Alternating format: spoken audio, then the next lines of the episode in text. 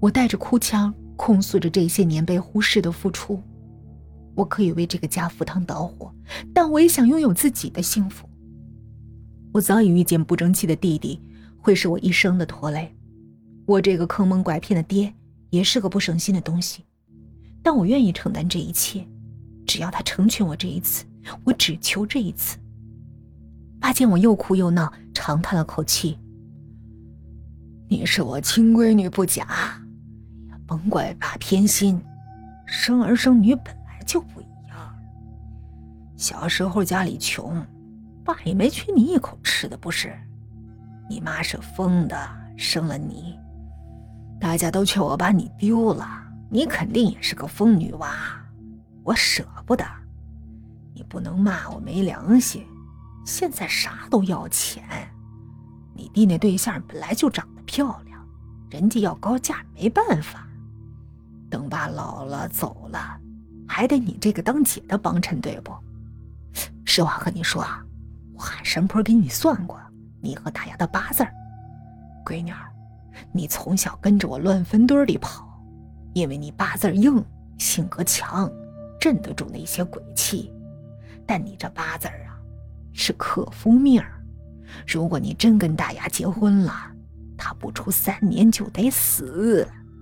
你骗我，我不信。我跌坐在地上，彻底崩溃了。这些年呐，陆陆续续都有人给你说媒，但一算这八字就没下文了。你看看你和大牙这些年，他本来能上重本的，结果就去了个普通大学，这保研也失败了，去广州见你还出车祸了。他妈本来好好的，得肝癌就死了。闺女儿，不是爸吓唬你。你如果真的为了大牙好，你就放手吧。大牙是个好孩子，如果不是你八字不好，我何必为难他？想想大牙苦命的前半生，我屈服了。我无所畏惧，但我信命。我在坟堆跑上跑下，是因为命硬。从小到大，我连噩梦都没做过几个。不管我爸说的是真是假，我也不敢用大牙的性命赌那百分之五十的概率。只要和大牙在一起，他任何不幸，我都会不由自主归结于自己身上。我害怕，怕那根无形的铁链会永远拴住我的脖子，把我困在命运的柴房，像我妈一样。这晚，我做了个梦，我看到自己在坟冢间。欢快的穿梭，奔跑。我铲土掘坟，为我爸找寻到的每一具尸体发自肺腑的欢呼。我坐在我爸的三蹦子后面，大声的唱歌，蛇皮口袋里的白骨，白布下的腐尸。我轻浮的给他们剔虫、穿衣，在他们身上扒拉一切值钱的东西占为己有。他们在我眼里，就是一堆钱。我看到在那边我腐烂的妈妈，依旧拴着铁链，她十八岁的小丈夫对她嫌弃不已，顺便还痛斥我猪狗不如，连自己亲妈都卖。我看到了自己的无知、无畏。我知道，报应终究会来，不管我们信还是不信。命运，终究还是死死扼住了我的咽喉，让我动弹不得。那天以后，我没有再见大牙。他四处筹钱，依旧没凑够十八万八。大病一场，来了几次，每次都被我爸用各种风凉话赶走。我哭了几天，渐渐也就不哭了。过年后，我嫁给了隔壁村的四十二岁的老男人，他爽快的给了我爸二十万，直接把我领了回去，连结婚证都没扯。老男人说：“等我怀孕生了孩子，要上户口在一起办。”我知道，他是怕我生不出孩子，不领结婚证，也是为了方便退货。老男人是远近闻名的传奇人物，靠着乞讨发家，制造断胳膊断腿脓疮甲流十分逼真。原本穷的娶不起老婆，只能带着精神失常的女人回家做老婆，也是用铁链锁着。老婆断断续续带回来好几个，不是死了就是跑了，死了的就便宜卖给我爸，两个人这就算是旧相识了。新婚夜，我紧闭着双眼，咬着牙，全当被鬼压了。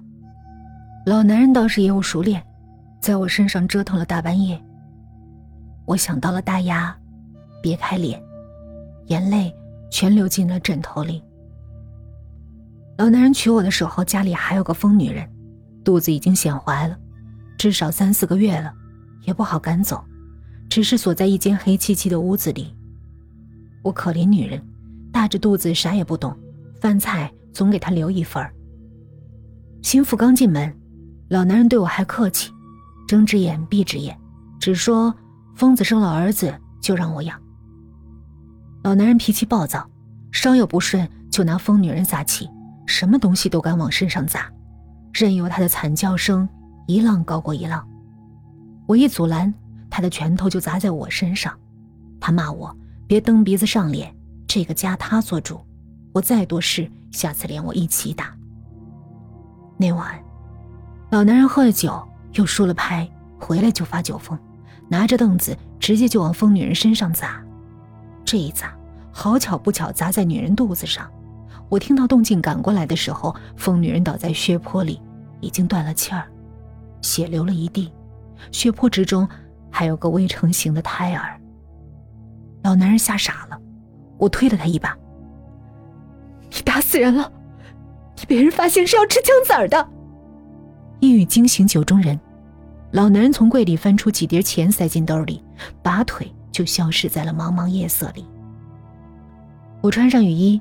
拿出剪刀，比着我头发的长度，给女人剪了头发，又给她换好我的衣服，戴上我的手表，穿上我的鞋，又用毛巾裹着凳子腿儿，对准女人的脸狠狠砸了下去。血溅的到处都是。我清楚自己在做什么，但我早已冰冷的内心，已经感觉不到任何温暖了。如果我命硬，就让这女人替我去死。只要我死了一次，命运就会拿我没办法。我把疯女人肚子里流出来的孩子收拾好，找了个地方埋掉。回屋后，早已准备好的日记本放在血泊里，布置好一切。疯女人的死，我一点都不意外。这样的女人，和我妈一样，生时不值钱，死了才能成就别人。老男人打死她是迟早的事儿。我伪造了一本日记，把老男人对疯女人所做的一切都当成了自己的遭遇，写进日记。疯女人身形、年纪都和我相似，只要毁了她的容貌，除非警察对比 DNA 和指纹，否则没人知道真假。如果东窗事发，最多一个知情不报的罪，是老男人杀了人，又不是我。老男人喝醉了。他不记得自己到底砸了多少下，不管最后他是否被捕，都和我没关系。我给弟弟打了电话，接通后，他十分不耐烦地问我干什么。他明天要结婚了，忙着。我千求万求让他来救我。他要杀我，你快来！只要你来了，你来了，我给你包个一万块钱的大红包。